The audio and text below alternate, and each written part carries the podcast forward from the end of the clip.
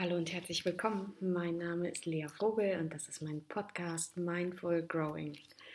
Das ist ewig her, gefühlt ewig, in Wirklichkeit ewig, dass ich die letzte Folge aufgenommen habe. Und ich habe jetzt gemerkt, es wird mal wieder Zeit, so für mich. Ich habe aber auch gemerkt, und das ist der Teil, der mich besonders freut und ganz, ganz glücklich macht, dass, ja, dass viele von euch mir eine E-Mail geschrieben haben, gefragt haben, wann, ja, wann eigentlich äh, vielleicht eine neue Folge kommt und ähm, das fühlt sich gut an. Von daher möchte ich das natürlich bedienen und gleichzeitig auch ein bisschen meine Abwesenheit erklären. Ähm, die, ja, die Regelmäßigkeit im Podcast, die hat deutlich nachgelassen. Ich war da nie ganz so im, im wöchentlichen ähm, Segment unterwegs, habe immer versucht, nur dann was zu sagen, wenn ich was zu sagen habe. Und ich glaube, es gibt viele, viele Themen, über die ich mir in meinem Leben schon mal Gedanken gemacht habe, aber oft bin ich in dem Status des Fragens, des mich selbst Wunderns und keine finale Lösung zu haben, keine, ja, kein finales Tool zu haben. Und das ist so ein bisschen die, wahrscheinlich ein bisschen die therapeutische Haltung dahinter, die ich da so mitbringe. Und immer wieder erlebe ich das aber auch, ja, genau eben Fragen, ähm, das Wundern, Dinge mal von außen betrachten schon helfen kann, um so ein bisschen Abhilfe zu verschaffen, um ja vielleicht einfach um das Gefühl zu haben, nochmal neu angeregt zu werden. Von daher ist das mein Anspruch. Und heute ist wieder so eine Folge. Heute geht es nämlich um das Thema, warum wir uns eigentlich in Beziehungen so äußerst dämlich anstellen. und ich will da gar nicht so hart mit uns ins Gericht gehen, doch tatsächlich ist die amoröse Beziehung, also die Liebesbeziehung, eine der, ähm, ja, die ist so sinnbildlich für für alles, was wir so, ähm, was wir so irgendwie nicht wollen, wie wir uns verhalten. Und ich glaube, da spielen so ganz viele Faktoren rein. Wenn wir die auf dem Schirm haben, also uns überlegen, warum wir uns gerade in so Beziehungen, wo wir es doch so unbedingt anders machen wollen, warum wir uns da so verhalten, wie wir uns verhalten, dann ist das schon mal die halbe Miete, wenn wir das so ein bisschen auf dem Schirm haben. Und es ist dann vielleicht der Weg, ins Üben zu gehen und zu überlegen, okay, was kann ich denn eigentlich machen? Die Sache ist, das ist natürlich eine wahnsinnig hoch emotionale Angelegenheit. Wir sind in unseren Liebesbeziehungen mh, mm, emotional wahnsinnig involviert und oft auch einfach räumlich und sollen da eigentlich mehrere Rollen gleichzeitig abdecken. Ne? Das ist jetzt so, ich stürze mal ins Thema. Wir sollen ja im Prinzip das Liebespaar sein, wir sollen beste Freunde sein, wir sollen äh, vielleicht Eltern sein, wir sollen Unterstützer des Alltags sein, wir sollen verständnisvoll sein, wir sollen attraktiv sein, wir sollen aber auch ja, gut den Alltag gestalten können, wir sollen ähm, Verständnis haben, Raum geben, aber auch sensibel bleiben und möglichst immer verliebt bleiben. Und ich meine, wir alle wissen das, ne? Da hängt ganz schön viel dran. Und das wahnsinnig Spannende ist, dass wir ähnlich wie bei der Geburt, äh, nur erinnern wir uns da wahrscheinlich nicht mehr so genau, so wahnsinnig schnell in diese Phase katapultiert werden. Das heißt, es gibt nicht so einen, so einen spürbaren, sanften Übergang von der Phase des Verliebtseins in die Phase des vielleicht der Liebe oder des, des Alltags sozusagen. Und wenn ich Alltag sage, meine ich wirklich sehr viel mehr als wir, wir bringen die Kinder zur Schule oder wir gehen ähm, zur Arbeit und hängen abends auf dem Sofa rum, sondern mit Alltag meine ich auch einfach Gewohnheit in einem gewissen Maße. Und da können wir mal hinschauen, weil immer mal wieder erlebe ich, dass Menschen zu mir sowas sagen wie, ich wünschte, ich könnte da so ein bisschen cooler sein. Ich wünschte, das würde mich nicht so aufregen. Oder wenn, wenn ein guter Freund von mir das erzählen würde, würde mich das nicht so auf die Palme bringen wie bei meinem Partner, bei meiner Partnerin. Und das ist ganz spannend. Das ist bei mir einfach auch genauso. Und das ist wirklich, wenn ich so, wenn ich darüber nachdenke, wenn Menschen früher zu mir gesagt haben, Beziehungen sind Arbeit, dann habe ich das tatsächlich nicht verstanden. Ich wusste nicht genau, was das bedeutet. Ich fand es auch, um ehrlich zu sein, so ein bisschen unromantisch und dachte, ja, wenn man, wenn man doch so richtig verliebt ist, dann, dann läuft das doch sozusagen. Und ich wusste auch nicht so richtig einfach, was Arbeit in dem Sinne bedeutet. Und ich glaube auch tatsächlich, wir dürfen uns vielleicht von dem Wort Arbeit lösen, weil das klingt so wie so eine Pflicht, weil so meine ich das gar nicht, sondern ich glaube, wir sollten in die Sache so ein bisschen Demut einfließen lassen und uns immer wieder erinnern, dass wir ja am Ende des Tages nicht so viel wissen über unser Gegenüber, selbst wenn wir mit dem schon oder ihr schon ewig zusammen sind. Wir, wir können nicht spekulieren, wir müssen sprechen. Und dürfen sprechen. Und wenn wir uns Beziehungen anschauen, wie sie so, wie sie erstmal so dargestellt werden in der Gesellschaft und aber auch was wir vielleicht so von ihnen erwarten, dann haben wir alle wahrscheinlich einen Wunsch nach Symbiose. Wir haben so einen Wunsch, dass wir endlich gesehen werden, erkannt werden, dass ein anderer kommt, der uns auf eine Art vervollständigt, der, mit dem wir uns eine Vision, ein Lebensgerüst aufbauen können, der ja, uns einfach das Gefühl von Einsamkeit nimmt, dass wir Menschen einfach mit uns rumtragen. Ne? Das ist jetzt auch nichts Dramatisches, das gehört ein bisschen zum Menschsein dazu. Wir suchen eben Begleitung und wir bekommen das ja auch idealerweise in dieser Phase der Verliebtheit. Das heißt, ich weiß nicht, ob ihr Studien dazu kennt, ähm, aber es gibt einfach viele, viele ganz spannende Bücher dazu. Eins heißt The Brain in Love von einer Frau namens Helen Fisher. Ich habe das auch in irgendeinem Podcast, in irgendeinem sehr frühen Podcast schon mal erwähnt. Die hat sich sehr, sehr ausführlich mit dem Thema, was passiert eigentlich mit unserem Kopf, mit unserem Gehirn, ähm, wenn wir verliebt sind, äh, beschäftigt. Und ich habe das verschlungen. Ich fand das ganz eindrücklich, gleichzeitig ein bisschen unromantisch, aber hey, manchmal, manchmal braucht es das, wenn man wenn es verstehen will. Und sie hat Liebespaare, die gerade sehr, sehr glücklich waren, aber auch Paare, die gerade unglücklich waren, eben getrennt, sozusagen unfreiwillig getrennt, in einen Hirnscanner gepackt und geschaut, was da so passiert. Und ohne dass ich Neurologe bin und ohne dass ich es im Großen verstehe, vielleicht nur das, was angekommen ist bei mir, am Ende des Tages können wir diese, diese hormonelle Veränderung in uns, wenn wir frisch verliebt sind, wirklich vergleichen mit einem, mit einem absoluten Ausnahmezustand, der, ähm, ja, der, der sich laut Buch mit einem Koksrausch ver vergleichen lässt. Und wir sind irgendwie voller Kraft und wir fühlen uns gesehen wir fühlen uns gut und wir fangen neue Themen an und ähm, ja, und abgesehen von vielleicht den jeweiligen individuellen Themen, dass so eine erste Verliebtheit auch Ängste auslösen kann, ist zumindest die Zeit, in der wir mit dem jeweiligen ähm, Partner dann zusammen sind, sehr, sehr beflügelnd und angenehm. Und wir haben das Gefühl, endlich ist sie oder er da. Und so richtig sagt uns ja auch niemand, dass das ganz automatisch enden muss, weil unser Gehirn nicht dazu in der Lage wäre, diesen Zustand zu erhalten. Das ginge nicht. Das, das, ist, das braucht zu viel Energie im Körper sozusagen. Wir müssen irgendwann wieder zurückkommen zu einem geerdeteren ähm, Stand. Und in dieser Phase, wenn sich so Dinge verändern, dann merken wir erstmal vielleicht gar nichts oder wir merken einfach nur, dass ja plötzlich uns Dinge mehr aufregen, mehr stören oder dass wir vielleicht merken, dass unser Partner unaufmerksamer wird und plötzlich können wir nicht über alles hinwegsehen. So und das finden wir dann vielleicht so ein bisschen traurig, vielleicht fühlen wir uns sogar so ein bisschen ernüchtert. Aber ich glaube, die meisten von uns kriegen das sogar ganz gut hin. Also diesen Transfer kriegen die meisten von uns hin, weil es gibt ja auch was, was, was sozusagen dann da ist, statt der absoluten Schmetterlinge. Und das ist so eine gewisse Stabilität und nach der sehen wir uns in der Regel auch. Also die meisten Bindungstypen sehen sich auch nach Stabilität in irgendeiner Form, nach Verlässlichkeit, nach Beständigkeit und die ist dann eben eher gegeben und dadurch ist es für uns auch okay. So, und jetzt erleben wir uns trotzdem in einer Situation, viele von uns, die merken, boah, wir streiten mehr, als das nötig wäre oder ich habe das Gefühl, ich kann das meinen Freundinnen oder Freunden von mir so viel besser erklären, als ich das bei meinem Freund kann und ich ich weiß nicht, wenn der Sachen macht, dann fühle ich mich sofort auf 180 und ich kann dann nicht anders so. Und ich glaube, an der Stelle müssen wir uns mal überlegen und einfach auf dem Schirm haben, dass besonders die Liebesbeziehung, die uns sehr, sehr stark erinnert an die ersten Bindungen, die wir erlebt haben in unserem Leben.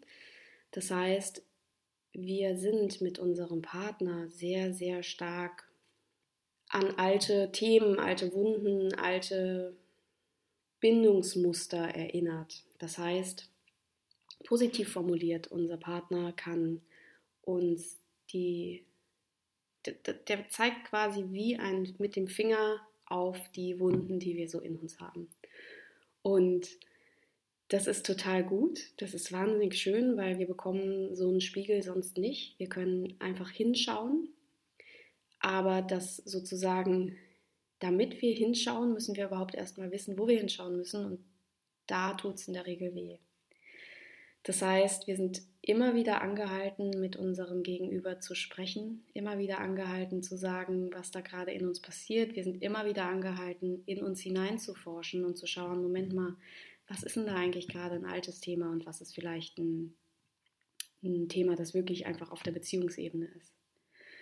Und da gibt es so ein Phänomen namens Regression, das heißt, wir Menschen fühlen uns, haben eine Tendenz, uns besonders in zwischenmenschlichen Beziehungen, in Liebesbeziehungen wieder so zu verhalten, wie wir uns früher schon mal verhalten haben, nämlich am Ende des Tages einfach wie Kinder.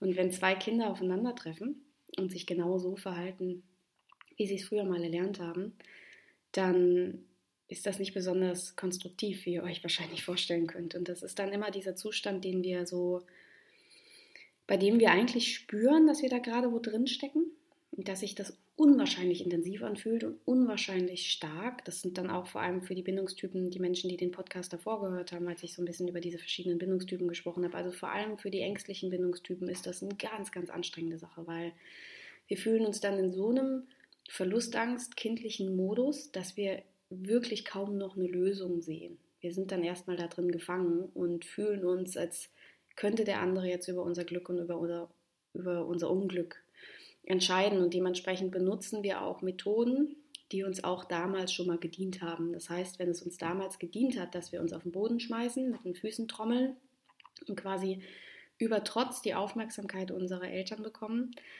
dann haben wir auch ein ähnliches Verhalten, äh, ein bisschen anders wahrscheinlich, in den heutigen Beziehungen, wenn wir nicht aufpassen. Und wenn dann so ein bisschen wenn wir ein bisschen raus sind aus dieser Situation, das heißt, wenn wir nicht mehr ganz so stark aktiviert sind, dann merken wir das meist und denken so, oh krass, warum habe ich mich jetzt eigentlich genau so verhalten, wie ich es nicht wollte? Und warum geht mir das mit anderen nicht so?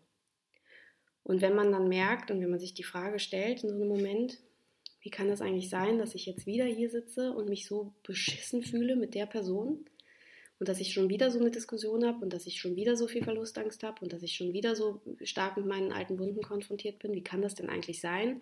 So geht es mir doch auch mit meinen Freundinnen nicht und mit meinen Kumpels nicht. Und dann machen wir etwas, was ähm, ja nachvollziehbar, aber nicht besonders smart ist. Wir identifizieren dann unser Gegenüber als den leibhaftigen Teufel sozusagen, als, als den, der verantwortlich ist, weil es kann ja unmöglich an uns liegen. Es ist, äh, wir, wir, verhalten uns ja auch sonst nicht so mit anderen Menschen. Das heißt, es, der muss ja das Schlimme in uns ra rauskitzeln so. Und dann fangen wir an darüber nachzudenken, ob es nicht einfach mit einer anderen Beziehung besser laufen könnte. Wir fangen an darüber nachzudenken, ob das nicht mit anderen Menschentypen irgendwie spannender wäre oder wahrscheinlich sogar sehr viel leichter. Und wenn wir in der Mühle einmal drinstecken, dann ähm, ja, finden wir auch die Beweise dafür überall. Das heißt, wir sind dann gar nicht mehr auf so einer Ebene, in der wir wirklich ausloten, ähm, passen die, weil das ist ja auch sinnvoll, ne? wir sollen ja nicht blind mit jedem zusammenbleiben. Aber das, wir sind dann nicht mehr auf einer Ebene, in der wir wirklich überlegen, okay, haben wir gemeinsame Werte, haben wir gemeinsame Ziele, haben wir gemeinsame Lebensvorstellungen oder ist da Liebe? Sondern wir schaffen es dann, obwohl das alles gegeben ist, darüber nachzudenken, dass der andere sozusagen einfach nicht kompatibel mit uns ist. Und da sind aus meiner Sicht schon mal zwei Fehler drin, nämlich die Annahme, dass etwas kompatibel sein könnte. Das glaube ich nicht. Also es ist, ja, da, da, also es ist auch ganz spannend, wie sich da auch meine persönliche Sicht darauf verändert hat. Ich bin, würde ich sagen, im Herzen so, so durch und durch Romantikerin. Ähm, Liebe zieht mich magisch an. Ich bin, das ist ein Thema, das mich einfach immer wieder berührt, also wirklich zu Tränen rührt, wenn ich sie sehe ähm, wo mein Herz mit Abstand am meisten darauf reagiert. Das ist ein Thema, das mich so einnehmen kann, immens einnehmen kann und zu dem ich mich immer wieder magisch hingezogen fühle und gleichzeitig ein Thema, von dem ich relativ wenig verstehe, weil es im Fundament so, so groß ist, finde ich, und auch so wahrscheinlich dann auch nicht kognitiv ergründbar. Und diese Beziehungsdynamiken, die sind ja sozusagen nur ein Arm, nur ein Ast von der ganzen Liebesthematik. Das heißt, da geht ein Ast von weg und auf dem kann man sich so ein bisschen bewegen. Und da ist dann viel Ego mit drin und viel, was wir über Liebe gelernt haben oder über Beziehungen. Und in dem Moment machen wir dann häufig genau das, was ich eben schon angedeutet habe. Wir machen den anderen zum Teufel und sagen, okay, ähm, stellt euch vor, so eine Situation, wo ihr wieder einen Streit habt, der richtig heftig ist und ihr fühlt euch selbst, als würdet ihr euch nicht wiedererkennen und habt auch das Gefühl, der andere ist völlig irrational. Also das, das so, man kommt überhaupt nicht weiter und, und überlegt so, wie konnte das eigentlich passieren? Das war doch so ein klitzekleines Thema. Und warum macht er das schon wieder? Der muss doch wissen, dass mir das wehtut. In Klammern Fun Fact, nee, muss er nicht, muss sie nicht. Ähm, niemand muss uns irgendwas von den Augen, den Lippen ablesen können. Wir sind selbst dafür verantwortlich, was wir kommunizieren, Klammer zu. Und die Verteuflung sozusagen des anderen ist dann immer der leichtere Weg. Aber ich will euch mal was sagen, wenn die Grundwerte passen in der Beziehung, dann gibt es jetzt einen Trost und auch vielleicht eine kleine Ohrfeige, weil es auch ein bisschen sitzt. Aber wahrscheinlich hättet ihr genau das Thema mit jedem anderen Partner auch nur vielleicht ein bisschen anders. Weil wenn es eine gute und enge Beziehung ist, dann glaube ich, weist sie eben sehr, sehr deutlich auf die Schwachstellen hin, die wir jeweils haben und gibt uns den Raum zu wachsen. Und das ist dann durchaus mal anstrengend, weil wir finden es ja eigentlich ein bisschen schöner, wenn alles aufregend ist und wenn wir in dieser Verliebtheitsphase bleiben. Aber wir sitzen dann halt da und haben plötzlich Gespräche.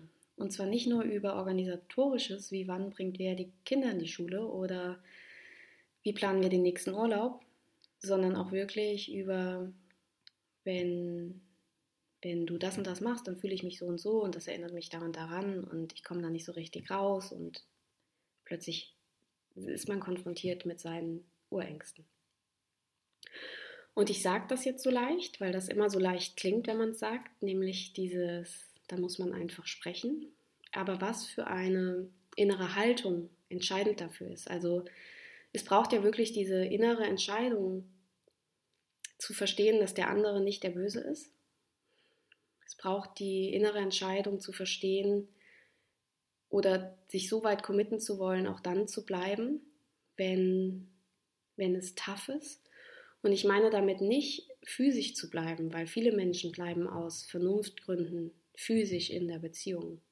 Emotional gehen sie aber raus und suchen sich Bestätigungen aller Art, die sie in der Partnerschaft gerade nicht finden. Das heißt, mein Partner ist gerade unaufmerksam mit mir und der Kollege ist gerade so sweet.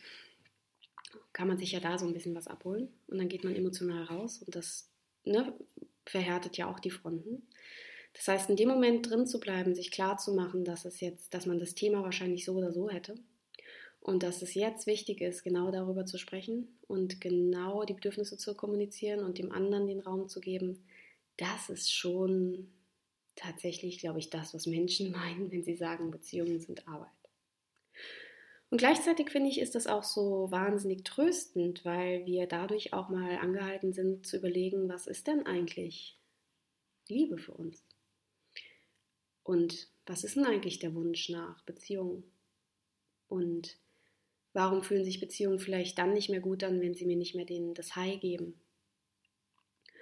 Und wenn wir merken, dass Beziehungen sich dann nicht mehr so gut anfühlen, wenn sie uns nicht mehr das High geben, dieses anfangs verliebte High, dann sollten wir uns überlegen, was da vielleicht in uns ist, was nicht so gut klarkommt mit Gradlinigkeit oder ja, Alltag, um dieses Wort mal zu benutzen.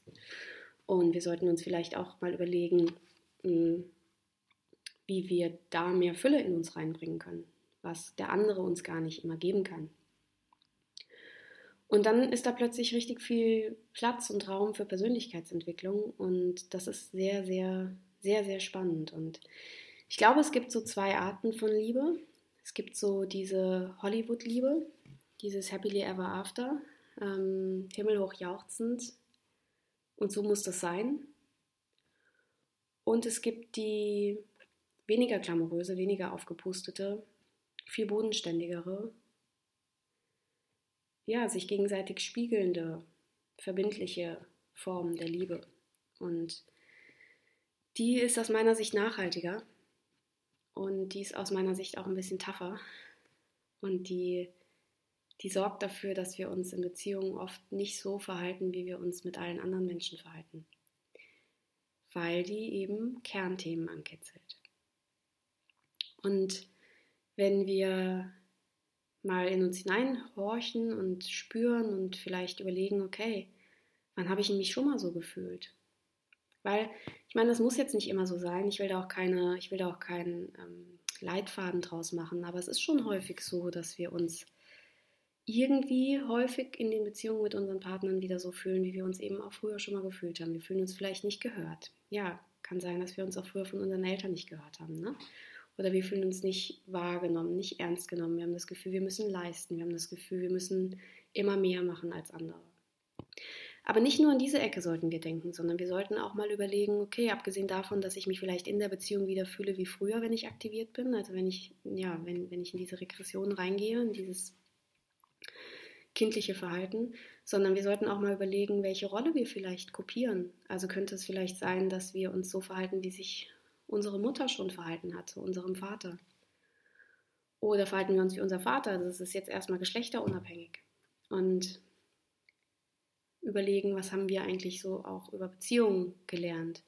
Und auch dann kann es sein, dass wir vielleicht gelernt haben, dass Beziehungen nicht gut sind und wir haben schon versucht, die Medaille einmal zu drehen und versuchen uns ganz, ganz, ganz, ganz anders zu verhalten als unsere Eltern. Weil unsere Eltern haben immer nur geschrien und immer nur gebrüllt und haben das immer nur alles falsch gemacht. Und wir haben uns als Kinder auf die Fahne geschrieben, so machen wir es nie. Und sind ins andere Extrem gerutscht, dass wir vielleicht nur noch Harmonie leben und gar nicht mehr streiten. Das heißt, wir haben, wir eröffnen gar keine Disharmonie, weil wir das einfach sozusagen so, das ist so besetzt, das Thema. Das darf nicht sein, sonst wären wir wie die Eltern. Und dann sind wir ja auch in einem Beziehungsmuster, das wir uns abgeguckt haben, nur einfach auf der anderen Seite, im anderen Extrem. Von daher, es lohnt sich einfach immer wieder dahin zu schauen. Und das ist für mich sozusagen, ja, ich glaube, die Kernthese ist, wir verhalten uns so in Beziehungen, weil wir erstmal diesen, diesen harten Shift unkommuniziert, wir werden da so reingeworfen von Rausch, Verliebtheit zu, zu Stabilität und, und anderen Themen. Und dann glauben wir plötzlich, wir müssten uns doch total gut verstehen, weil wir kennen uns doch und wir müssten doch alles über den anderen wissen. Und dann glauben wir manchmal, die müssten so ticken wie wir selbst und die müssten uns doch jetzt auch die Themen ablesen können und die müssten doch wissen, dass wir das jetzt traurig finden und dann müssen die doch auf uns zukommen. Und dann nehmen wir ganz viel an. Und wenn wir das alles nicht so richtig erfüllt bekommen und einfach nur merken, wir benehmen uns wahnsinniger und wahnsinniger innerhalb des Ganzen, dann verteufeln wir unser Gegenüber, weil wir merken, ha, wir verhalten uns ja mit sonst niemand anderem so, also es muss ja der sein, es muss ja die sein. Und diesen Pfad, wenn wir den weiterverfolgen, dann können wir natürlich uns auch ins Ausmanövrieren. Ne? Dann ist der andere der Böse und wir finden natürlich, das ist so die selbstbestimmende Prophezeiung, wir finden dann auch für unsere These die, die jeweiligen Argumente. Und wenn wir die sozusagen nachverfolgen, dann finden wir den Beweis, dass der andere nicht passt und beim nächsten Streit denken wir, ha, das habe ich doch gewusst mit dem und der wäre das jetzt nicht so. Ganz nach dem Motto, das Gras ist woanders grüner. Ja, und dann tun wir uns selbst damit weh, weil wir anfangen zu vergleichen. Und wir tun uns auch damit weh, weil wir uns die Chance nehmen, mehr bei uns zu lernen und zu wachsen. Und wir tun uns weh, weil wir das so abgleichen mit einer Idee, wie eine Beziehung, wie Liebe auszusehen hat.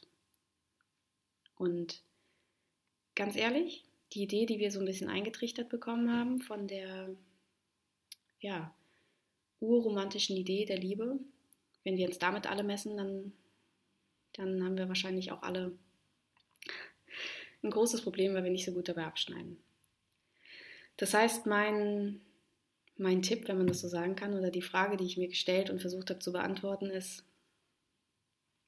zu akzeptieren, dass es holprig ist, zu akzeptieren, dass wir Urthemen haben, so aufgeräumt wir auch im Außen sein mögen, zu akzeptieren, dass wir kommunizieren müssen und dürfen, zu akzeptieren, dass wir, wenn wir kommunizieren, häufig noch mehr mit unseren Urthemen konfrontiert werden. Das heißt, wenn unser Thema ist, dass wir immer Harmonie haben wollen und dann kommunizieren wir mal etwas, was zur Disharmonie führt, dann haben wir sofort das Gefühl, ha, ich habe es gewusst, jetzt habe ich es angesprochen und jetzt ist es sofort Disharmonie und das mache ich nie wieder.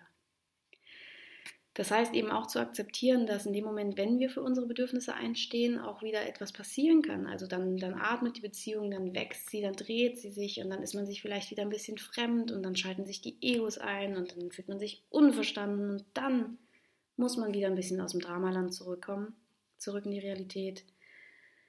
Vielleicht sich mal kurz in den Arm nehmen. Das finde ich hilft immer Wunder, wenn man mitten in so einer Situation mal aufeinander zukommt, sich in den Arm nimmt. Und da bin ich sehr gesegnet, weil, ja, weil mein Freund das gut macht und ich ähm, und ich es abgenommen bekomme, wenn ich nicht so kann. Aber wir können natürlich immer mal versuchen, in dem Moment zu überlegen, okay, ich fühle mich doch gerade so anders, als ich mich sonst immer fühle. Das heißt, ich bin bestimmt in einem Modus gefangen. Und wenn ich diese Überlegung schon schaffe, dann gibt es ja auch einen Teil in mir, der klar ist. Und mit diesem klaren Teil versuche ich mich dann so ein bisschen rauszuziehen und zu sagen, hey, lass mal ganz kurz atmen, in den Arm nehmen, erinnern, dass wir uns doch echt gern haben. Und mit diesem Maß an Sicherheit nochmal reden, weil Streitgespräche eskalieren auch häufig dann, weil wir uns in dem Moment nicht mehr in Beziehung zueinander sehen. Wir werden also quasi Gegner. Wir haben unterschiedliche Fronten, unterschiedliche Ansichten und wir fühlen uns nicht mehr sicher. Und wenn wir uns nicht mehr sicher fühlen, dann können wir nicht mehr gut und konstruktiv miteinander arbeiten. Dann haben wir plötzlich das Gefühl, jemand hat die Seiten gewechselt, wir wurden alleine gelassen und dann wird es heiß und dann eskaliert das.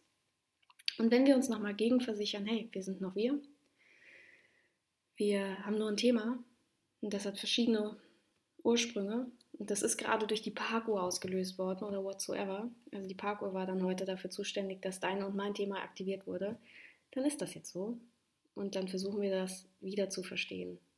Und das Schöne ist bei all dem, das ist vielleicht so eine Art Schlusswort, dass genau diese Arbeit sich so wahnsinnig lohnt, weil nicht nur heilen wir uns, wir helfen auch dem anderen beim Wachsen und beim Heilen. Und in der Zwischenzeit passiert Nähe und Bindung. Und das ist, glaube ich, wahnsinnig wichtig für ein Gerüst. Ein Gerüst, das Stabilität gibt und Liebe nährt. Und ja, vielleicht sollten wir uns alle nochmal daran erinnern. Und vielleicht ist es auch nur ein Reminder oder vielleicht habt ihr diese Fragen auch im Kopf gehabt, aber ich glaube, es ist man, wir sollten gar nicht müde werden, darüber nachzudenken und uns daran zu erinnern, weil das ist sowas easy to learn, hard to master. Wir müssen es üben. Wir, wir sind einfach nicht gut darin, erstmal. Ja, in diesem Sinne ähm, freue ich mich wie immer, wenn ihr mir eine Rückmeldung dazu gebt. Ähm, ich weiß auf jeden Fall, dass sich viele mit dem Thema Liebe auseinandersetzen. Das ist wahrscheinlich einfach ist wahrscheinlich einfach ein großes Thema. Und wenn ihr irgendwie das Gefühl habt, dass da Themen sind, die ihr auch spannend findet, dann gebt mir gerne Bescheid. Vielleicht habe ich ja auch schon mal drüber nachgedacht. Und dann hören wir uns in der nächsten Folge, die früher oder später kommt. Aber ich hoffe eher früher. Habt eine wundervolle Weihnachtszeit und ein bisschen Ruhe und Besinnlichkeit und bis ganz bald.